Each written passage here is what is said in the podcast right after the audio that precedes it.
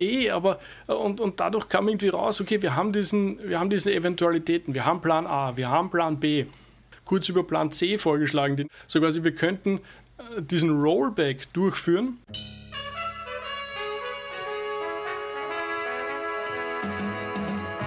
Ja, für diese Woche haben wir uns ein, äh, eigentlich wieder mal ein Thema aus der Praxis äh, genommen, aber es tatsächlich auf eine Ebene äh, gebracht, die wir im Speziellen noch gar nicht hatten. Wir hatten nämlich schon mal über sowas wie Eventualitätenfallplanung gesprochen, was so ein bisschen schwierig übersetzt ist von, äh, von Joko.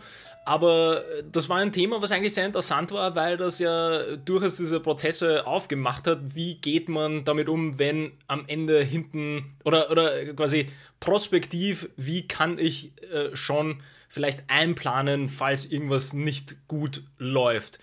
Was aber jetzt unser Praxisbeispiel ist, und da kannst du dann gleich äh, näher erklären, ist der vielleicht der, der konkrete oder individuelle Umgang in einem Prozess, wo etwas schief läuft gerade. Weil diese Eventualitätenfallplanung, da haben wir ja über diesen, diesen gesamten Blick gesprochen, mit wie kann ich in meiner Leadership-Position so viel wie möglich sozusagen abdecken in einer Planung. Aber was ist, wenn dann doch mal irgendwie Fehler passieren? Da gibt es noch einige Punkte, die man da quasi be beachten muss, äh, dass äh, das Ganze nicht komplett abdriftet. Ja, vollkommen richtig. Und unser, unser Fall, unser Fallbeispiel ist, äh, wenn eine Softwarefirma wird daran, also sagen wir so, eine Softwarefirma wird daran gemessen, an dem Code, den sie entwickelt und dann shippt, sagt man auf gut Englisch, also den sie ausliefert an die Kunden.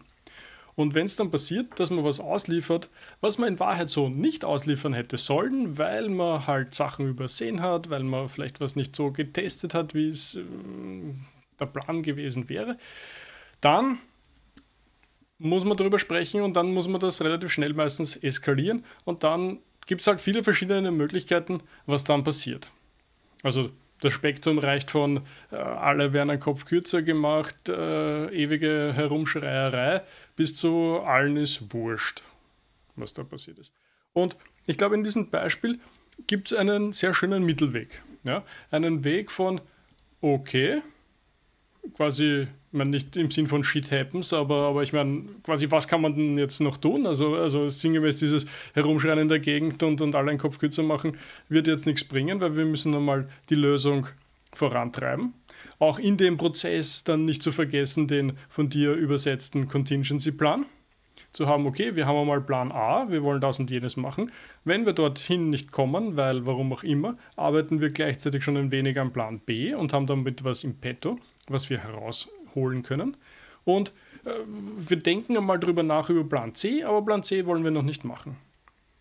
Und sozusagen darüber liegend ist und alles andere, damit beschäftigen wir uns dann nächste Woche. Und wir haben das genannt ein Postmortem. Ich weiß nicht, ob das wirklich ein, ein, absoluter Begriff ist. Wir haben dann kurz darüber gesprochen, ein paar kannten den Begriff, ein paar kannten ihn nicht. Ja. Und, dann haben, und dann war so, ja, nur der vorigen Firma haben wir das auch so genannt. Also weiß man nicht, ob das quasi ein offizieller Begriff ist, aber das ist sozusagen das Debriefing, die Nachbesprechung dessen, wie kam es dazu, was ist überhaupt passiert, wie könnte man das beim nächsten Mal verhindern, was kann man einfach generell besser machen. Aber der Punkt ist eben, diese Frage, wer ist da jetzt genau schuld daran, warum ist das passiert, wie kann man das besser machen, das hilft uns nicht in der aktuellen Krisensituation, nennen wir es einfach mal Krise, weil es ist im Endeffekt mhm. eben eine mhm. Krise, ähm, das hilft uns dort nicht, sozusagen das Problem, den Fehler, was auch immer, zu beseitigen. Aber es ist total wichtig, äh, da, darüber, also diese Retrospektive zu halten. Ich glaube, die Kollegen von ETEL, wenn ich das jetzt richtig im Kopf habe, die, die auch natürlich, also quasi beinahe Incident und Inzidenz etc., das zu managen und zu handeln und nachher äh, entsprechend einer Lösung zuzuführen. Das wäre jetzt vielleicht mal so ein bisschen der Bogen, was jetzt mhm. sozusagen die letzte Woche passiert ist. Mhm. Wo ich gerne beginnen würde, um, um vielleicht auch zu versuchen, diesen, diesen Gesamtprozess, den du jetzt so schön aufgemalt hast, den vielleicht äh, durchzugehen, würde ich eigentlich gerne beginnen bei der, der, der allerersten Reaktion quasi auf eine Krise oder auf ein Incident oder sowas. Und äh, da, das würde ich konkret runterbrechen auf die individuellen Menschen, unabhängig von der Ebene und Position und auch unabhängig von dem Contingency Plan oder den, den, den zukünftigen Plänen.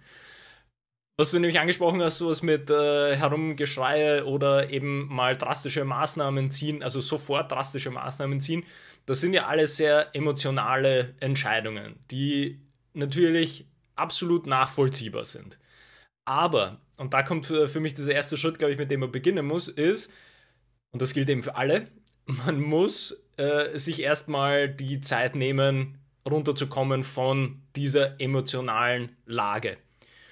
Und das kann natürlich für alle Menschen einen unterschiedlichen Zeitraum beanspruchen, aber ich glaube, das ist für, und, und, da kommen wir wieder dann später natürlich auf das Extreme Ownership dann wieder hin, es ist für alle individuell wichtig, dass sie das durchgehen. Gleichzeitig muss man Respekt haben für die anderen Personen, falls sie länger brauchen. Und es, es, es äh, klingt sehr abstrakt und absolut unmöglich in einer Krisensituation zu sagen, ja, aber wir können nicht warten, sondern wir müssen jetzt was machen. Aber wenn man diesen Gesamtprozess, den du aufgemalt hast, dann weitergehen, dann werden wir sehr schnell merken, dass wir nur dann diesen Prozess sinnvoll weitergehen können, wenn wir von dieser emotionalen Ebene alle einzeln individuell zuerst mal runtergekommen sind. Und es wird das Preis-Leistungs-Verhältnis, wenn man so das grob sagen will, wird hinten raus trotzdem besser sein, auch wenn ich dann diesen einen Tag bestimmten Menschen mehr Zeit gegeben habe, sich unter Anführungsstrichen zu beruhigen, mal die, die emotionale Reaktion vielleicht zu reflektieren, wieso ist das passiert, wieso geht es mir so, also diese klassischen, auch irgendwie stoischen Fragestellungen, dass man nachvollzieht, wieso man diese emotionale Reaktion hatte und wie man reagieren kann in Zukunft vielleicht auf bestimmte Dinge, die kommen. Das passt ja alles in den Prozess. Aber damit würde ich, würde ich definitiv beginnen, dass man muss erstmal zurückkommen auf die sinnvolle und Anführungsstrichen rationale Ebene, damit man an der Lösung arbeiten kann. Also emotional wird man an keiner Lösung sinnvoll arbeiten können. Also ich finde, das ist äh, total richtig, was du da gerade sagst. Also weil aus der Führungskräftesicht heraus gibt es da Möglichkeiten. Entweder du warst eh schon öfters in so einer Situation und bist sozusagen erfahren, was Krisen anbelangt und kannst deswegen sozusagen dich regulieren. Und ich meine, manche können das einfach besser als andere, das ist natürlich auch klar.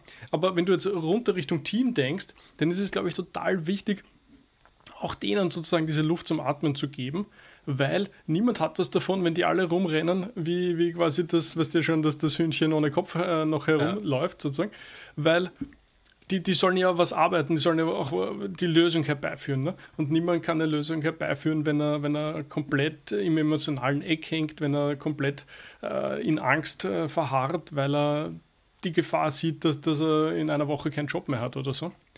Ähm, und, und ich, also das sind alles gute Gründe, glaube ich, warum, wie du sagst, die, die, diese, diese emotionale Level, warum der runter muss, so dass die erstens die Mannschaft arbeiten kann und zweitens da irgendwie ein vernünftiges, äh, auch in dem Prozess ist es ja dann wichtig, sich gegenseitig zu vertrauen, sich, sich up to date zu halten, die, zu sagen, okay, wir, wir arbeiten in die Richtung, wir glauben, wir kriegen das in einem Tag hin, am halben Tag später dann zu sagen, ja, okay, wir haben gedacht, den Tag, es werden doch zwei werden.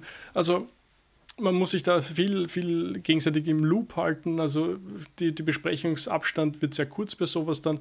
Und, und, und das klappt, glaube ich, alles besser, wenn die Nerven von allen Beteiligten halbwegs im Griff sind. Absolut. Dann den zweiten Schritt vielleicht ähm, würde ich aufsetzen auf das, äh, wem gibt man die Schuld sozusagen, weil das äh, zeigt, glaube ich, schon sehr gut in der Richtung, in der man die Lösung nämlich herbeiführen kann äh, indem man das vermutlich eher mal wegstreicht und nicht beginnt, die Schuld zu suchen, weil, wie wir das ja auch unheimlich oft sagen, ja, also es ist ja das Schöne an äh, einer Leadership-Position, aber auch in einem Team, sage ich jetzt mal sehr grob, zu arbeiten, ist das, dass man die Verantwortung für sich selbst und für alle anderen mitträgt. Also egal auf welcher Ebene man ist, man trägt diese Verantwortung für den Gesamterfolg sozusagen. Das heißt, sobald man beginnt, äh, einen, eine, oder einen Schuldigen zu suchen für ein Problem, ähm, gibt man sich automatisch schon selbst die Schuld, wenn man es ernst nimmt, weil dann heißt das, naja gut, das Team hat irgendetwas nicht hinbekommen, ich gehöre zum Team, ergo ich äh, habe zu diesem Problem beigetragen. Nur das äh, wäre ja schon wieder so ein, so ein Closed Loop fast, wo man sagen kann, ja okay, das ist dieses Extreme Ownership, dass ich weiß, ich bin Teil des Teams, irgendwas hat nicht geklappt im Team, wo kann ich herausfinden, wo mein fehlender Beitrag war sozusagen oder wo ich etwas falsch gemacht habe. Und nicht also ganz kurz nur quasi, um diesen, diesen Gedanken abzuschließen, ist, dass man nicht quasi das, bevor man diesen Kreis fertig gedacht hat, sondern bei der Mitte aufhört und sagt, ja, aber klar sind wir ein Team und die Person war schuld. Und da müssen wir jetzt ansetzen, weil wieso hat die Person das nicht hinbekommen? Ja. Ja, also, also ich bin voll bei Extreme Ownership, da kommen wir, glaube ich, dann später dazu. Ich würde noch ein bisschen nach vorne rum dabei bleiben. Ich glaube, auch ein ganz wichtiger Aspekt, den man nicht äh, unter, unter den Teppich kehren darf, ist sozusagen die Eskalationsmöglichkeiten und wie funktioniert der Eskalationsprozess am Weg dorthin. Vielleicht, vielleicht kurz aufgemalt, eben auch am konkreten Beispiel. Also da kommen dann die ersten Tickets oder nennen wir es mal Beschwerden rein, vielleicht als allgemeineren Begriff hey, da tut irgendwas jetzt nicht mehr so, wie es vorher getan hat, was ist da los? Ne? Und, und beim ersten, weißt du, denkst du noch nicht viel, dann kommt das zweite rein, denkst du, aha, dann schaut man schon mal ein bisschen schneller. Und, und, und so war es auch. Ne? Das, die sind dann am späten Nachmittag reingekommen, habe ich mir am Abend dann das schon einmal angeschaut. Hab, hat man relativ schnell gesehen, ja, okay, hm, da ist irgendwas, das ist nicht gut. Ähm, probiert am Abend was, was noch hinzubekommen, was nicht gelungen ist dann am nächsten Tag in der Früh schon mal entsprechend Unterstützung aus dem Team gesucht, also ich jetzt, ja, Unterstützung aus dem Team gesucht.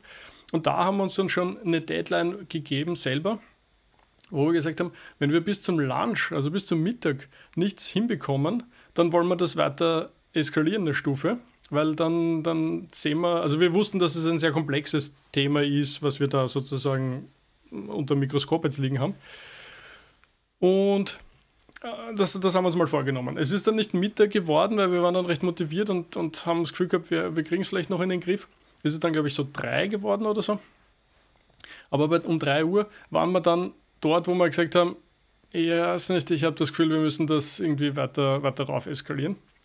Und damit war dann relativ klar, okay, jetzt, jetzt wissen es dann zwar alle so ungefähr, aber das ist einfach in dem Moment genau der richtige, der, der richtige Weg, um dem Ding auch die richtige Priorität und Wichtigkeit zu geben. Es ist halt jetzt nicht mehr irgendwie so, da, da schwimmen irgendwie zwei Tickets rum und, und die schauen wir mal, wenn wir Zeit haben, dass wir die machen, sondern wir haben jetzt eh schon voll dran gearbeitet, aber es klappt noch immer nicht. Wir werden nicht in einer vernünftigen Zeit eine Lösung hinbekommen. Wir müssen noch weiter raufgehen, um erstens mehr Ressourcen freizuschaufeln und zweitens vielleicht auch mehr, was auch immer, ja, mehr Know-how, mehr, mehr Erfahrung, mehr, weiß man nicht, ja, mehr Köpfe sozusagen äh, heranzuschaffen. Und ich glaube, das war, man, man darf sich nicht so sehr selber auf die Schulter klopfen, aber ich glaube, es war gut, zu dem Zeitpunkt das irgendwie so zu eskalieren, weil dann ähm, ist sich von relativ seniorer Seite äh, darum gekümmert worden.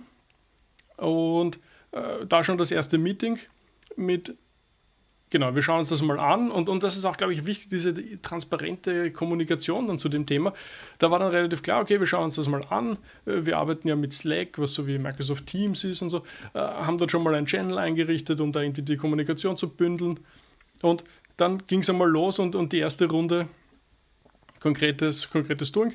Dann hat es geheißen, naja, wenn wir bis um bis um End of Business mal was zusammenbringen, dann, dann schauen wir mal und wenn nicht, dann dann, dann kommen die nächsten Eskalationsschritte sozusagen. Ne?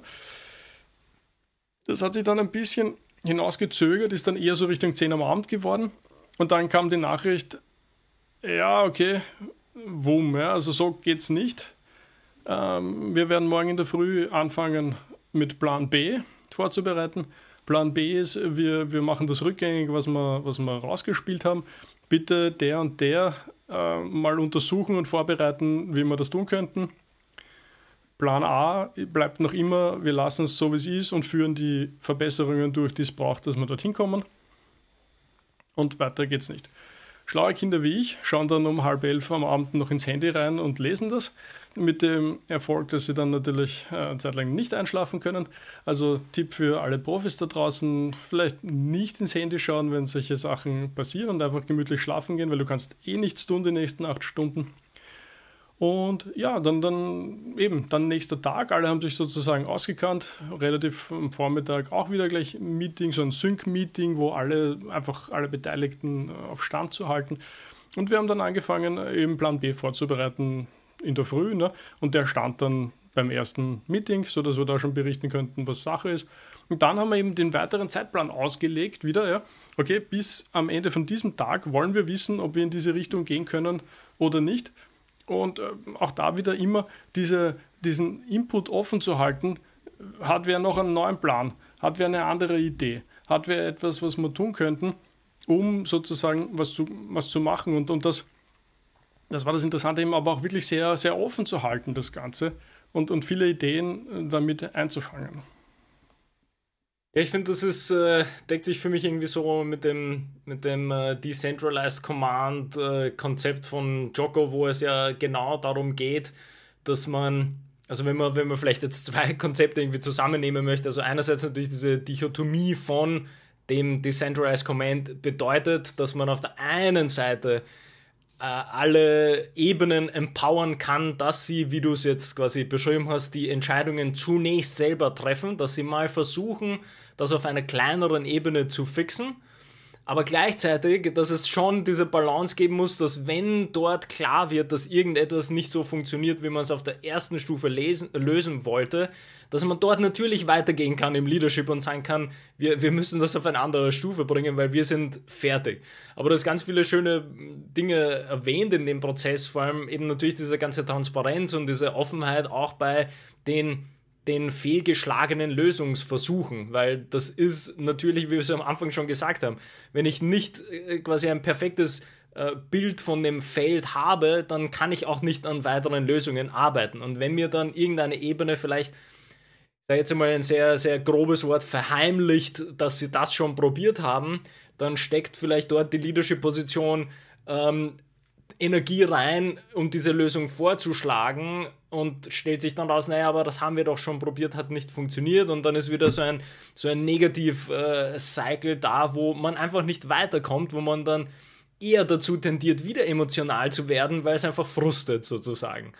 Und da finde ich äh, das sehr schön, dass man das tatsächlich sowohl versucht, natürlich selber zu lösen, weil that's the point, also man muss ja Verantwortung dafür ne-, übernehmen, wo man zuständig ist, aber gleichzeitig dann natürlich mit einer Offenheit weitergeht und sagt, wir haben es nicht geschafft, das haben wir versucht, wie geht es jetzt weiter? Gehen wir am besten äh, woanders Hilfe holen und dann spielen wir das dort einfach weiter. Und wie du sagst, das ist ja dann wieder ein eigentlich ein sehr schöner, natürlicher Prozess, der dann passiert, weil man probiert, dann entscheidet man sich, quasi etwas Neues zu probieren oder woanders anzufangen, weil es nicht geklappt hat.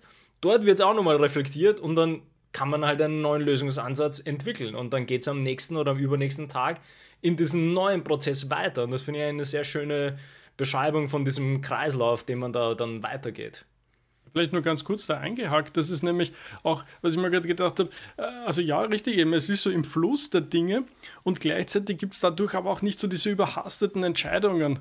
So etwas so, so jetzt, ich entscheide, wir machen das jetzt so. Und ja, das ist so, ja, ja ich meine, Eh, aber und, und dadurch kam irgendwie raus, okay, wir haben, diesen, wir haben diese Eventualitäten, wir haben Plan A, wir haben Plan B. Wir haben dann in einer der Besprechungen kurz über Plan C vorgeschlagen, den ich äh, kurz ins Spiel gebracht habe. So quasi, wir könnten äh, diesen Rollback durchführen, der heißen wird, dass auch viele Designelemente wieder weg wären, die wir da gerade eingeführt haben. Und man könnte vielleicht auf, auf das alte diese Designelemente draufsetzen und damit sozusagen den, den, den, das zurückholen, aber der Kunde wird es nicht so merken, weil es quasi eh jetzt ausschaut wie das Neue, so ungefähr.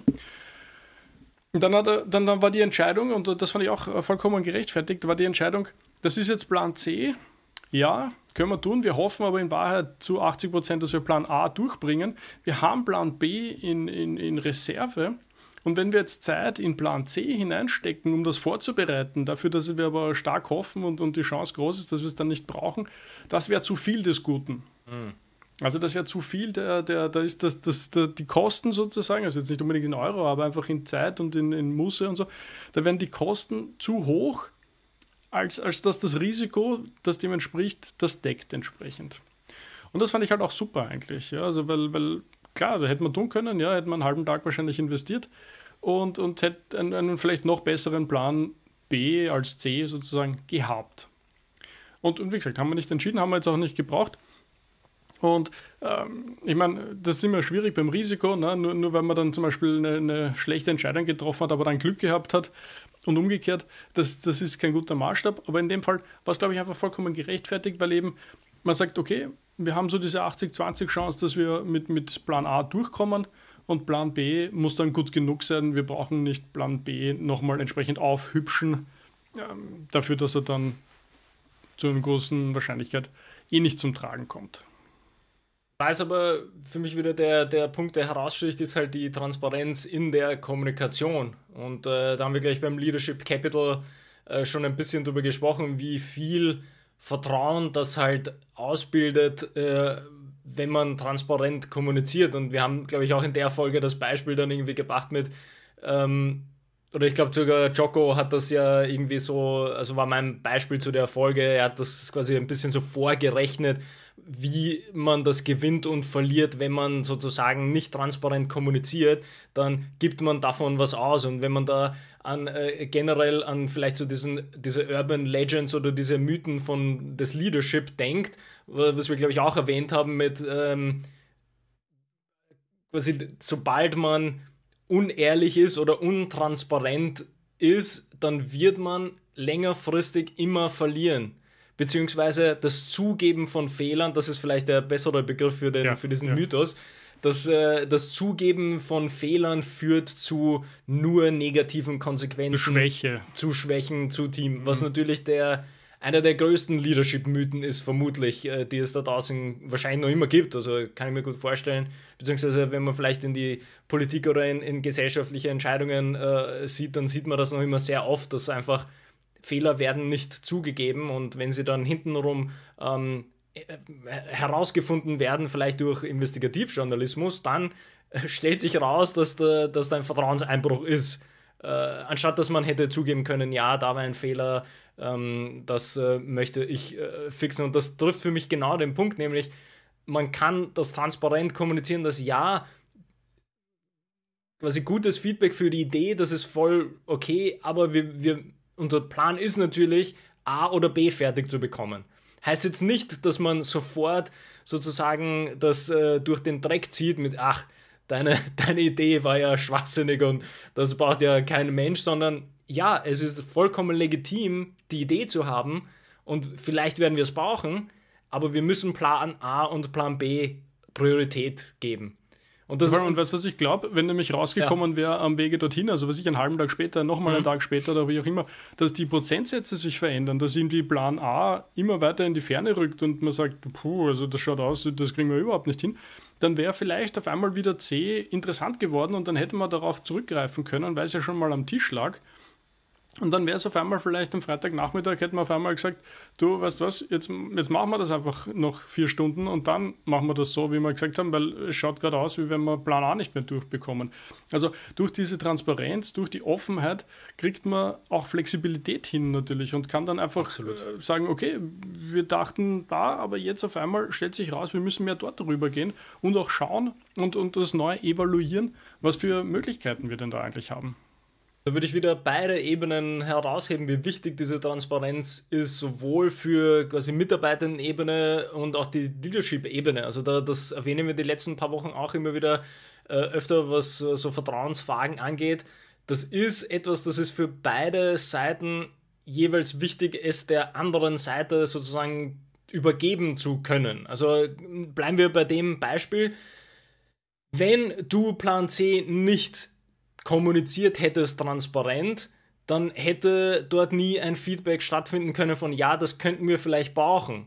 Auf der anderen Seite gäbe es nicht die Möglichkeit, hier transparent zu sagen, ja, wir, wir äh, behalten uns die Idee im Hinterkopf, aber A und B hat Priorität, sondern äh, äh, hätte quasi sofort abge, abgeschnitten und so, ah, blöde Idee, braucht kein Mensch dann wäre quasi auf beiden Seiten einfach so ein ungutes Gefühl auch wieder gewesen und halt massiver Vertrauensverlust wieder von beiden Seiten. Also das geht, es geht nicht ohne die andere Seite. Ein, eine, eine Leadership-Position funktioniert nur, wenn die Mitarbeitenden soweit sind, dass sie quasi aktiv gemeinsam irgendwie mitarbeiten. Und gleichzeitig kann man aber, und das muss man vielleicht auch mal äh, konkreter sagen, dass ja die, die, das Verhalten der Mitarbeitenden formt auch die Leadership-Position oder formt auch die Führungskraft.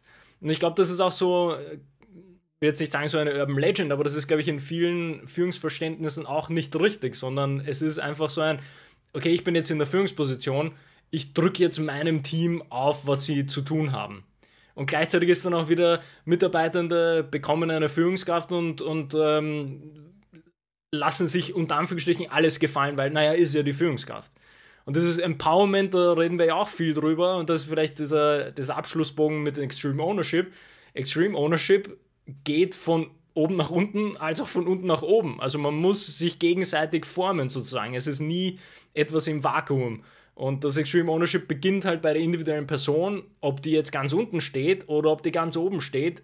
Beide haben die gleiche, die, gleiche Extreme Ownership Komponente, die sie tragen müssen und die, die sie mit reinbringen müssen. Ich wollte sagen, also richtig und kommen wir gleich dazu. Und ich wollte nur einen, einen, letzten Gedanken noch dazu sagen, um das wirklich auch, wie du sagst, so ganz konkret zu machen.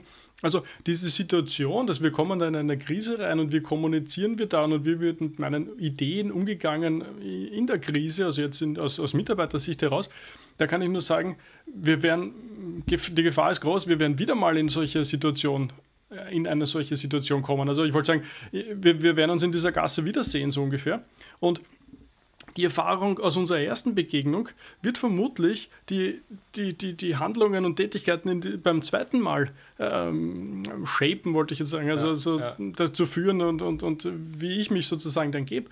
Und äh, quasi der alte, man trifft sich immer zweimal im Leben, aber total wichtig, ne? wenn du da jetzt über irgendwelche Sachen komplett drüber fährst und, und sagst, das ist alles Blödsinn, so wie du gemeint hast, dann wird es beim zweiten Mal, wird sich jeder denken, naja, schaust halt du, wie die schlaue Lösung ausschaut. Ne? Ja, ja. Und und du kommst quasi aus dem, also nicht mehr raus und darum ist sozusagen diese Erfahrung, die man in diesem Prozess macht, also sowohl die, okay, das ist eine Krise, wie, wie haben wir das gemeistert, aber auch die Erfahrung über den Umgang miteinander, das Vertrauen, das was du alles erwähnt hast, das ist, also das ist essentiell, glaube ich. Und ich möchte auch das nochmal auf den Punkt bringen, also in unserer Situation jetzt hat, haben die Führungskräfte jetzt in dem Fall dieses Führungskapital, Leadership Capital, wie du es nennst, äh, aufgebaut.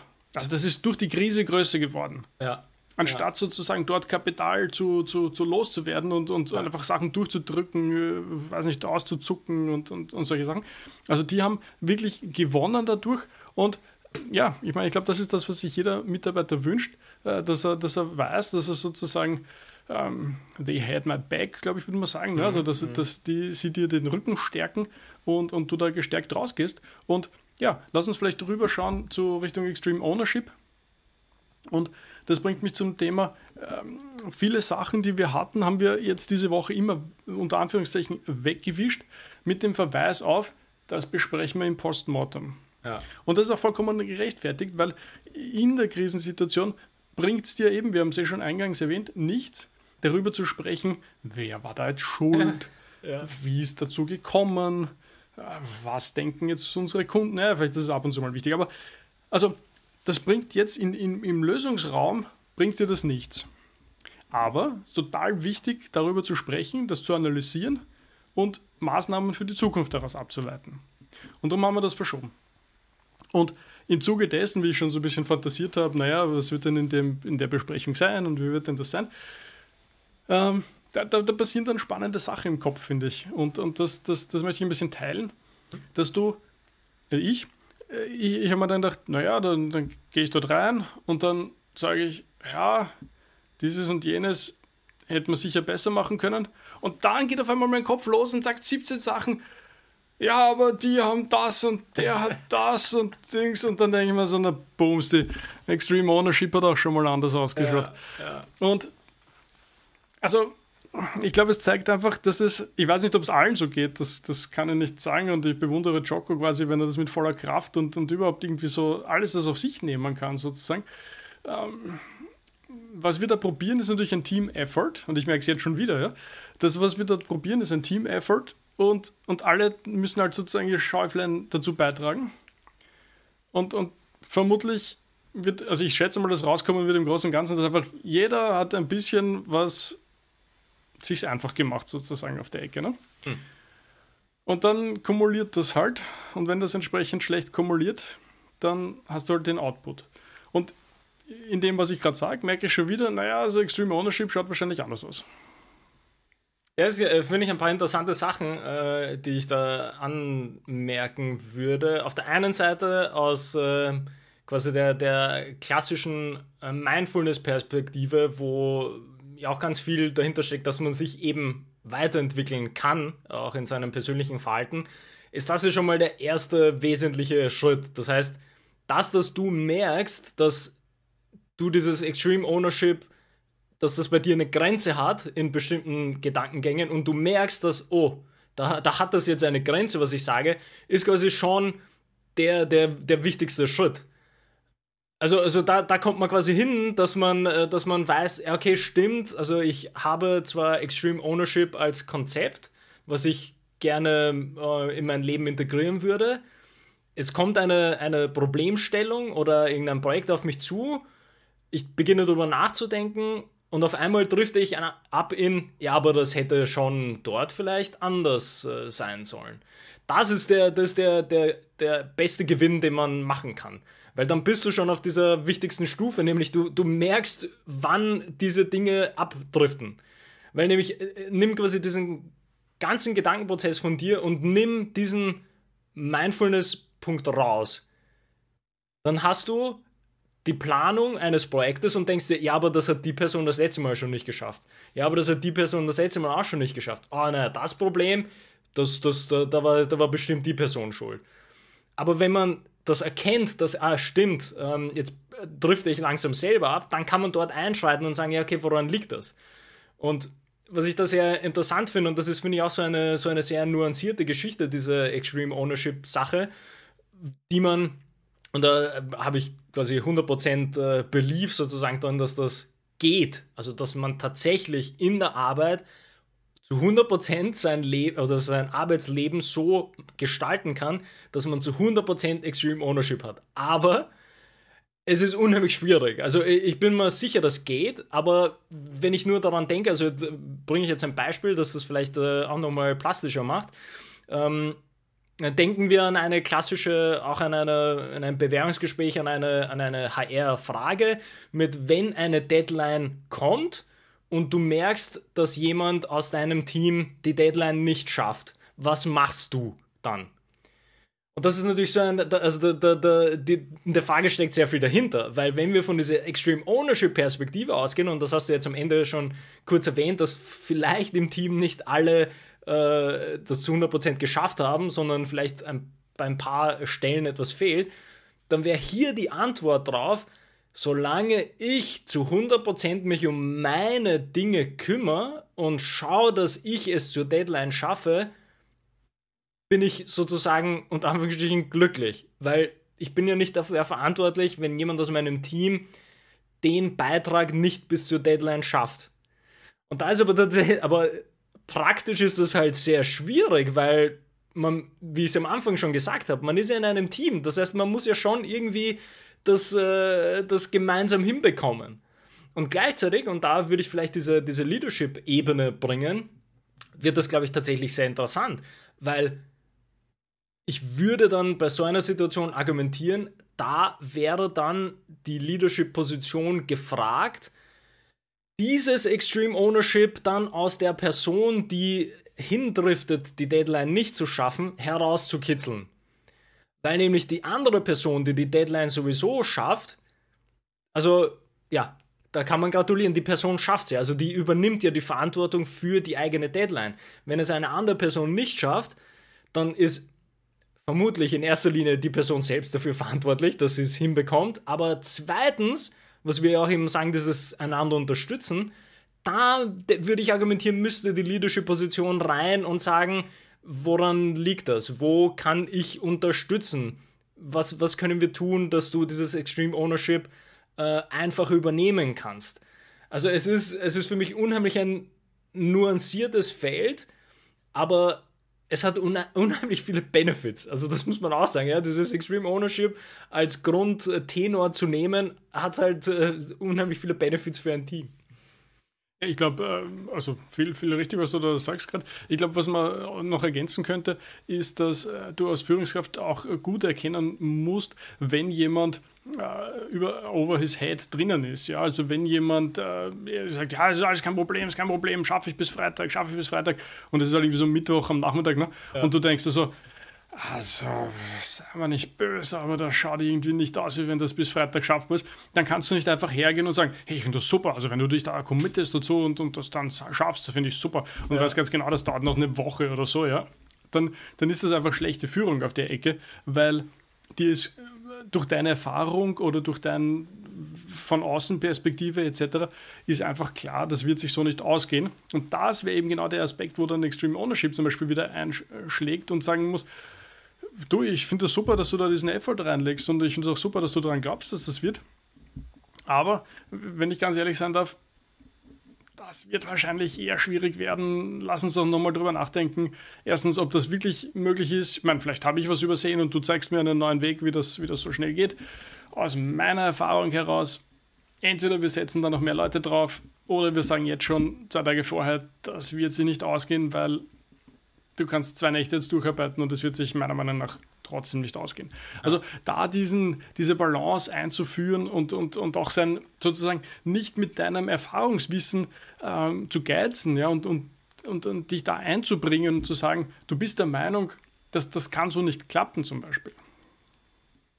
Ja, also ich denke mir gerade, dass wir den Prozess eigentlich sehr sehr detailliert und, äh, und weit aufgemacht haben, wie man mit sowas äh, umgeht. Und da sind, glaube ich, viele Kleinigkeiten drinnen, die wir durchaus auch separat nochmal aufgreifen können als eigenes Thema, weil ja so eine, also wie, wie, wie, wie wir das ja gerne gesagt haben, also äh, Schlechtwetter-Leadership, das ist quasi das, was man können muss, weil wenn alles gut läuft, dann jo, äh, muss man mit seinen Kompetenzen nicht so geizen, weil dann, wie gesagt, es läuft. Und äh, ich finde, äh, genau in so einer Krisensituation kommen diese Dinge raus, an die man sich halten sollte oder an denen man merkt, wo man noch Entwicklungsbedarf hat als Team und als Führungskraft und als äh, individuelle Mitarbeiter, dass man da erst herausfindet, äh, ja, woraus man gemacht ist, um vielleicht diesen einen schönen englischen äh, Begriff zu nehmen und vielleicht abschließend als Gedanke noch.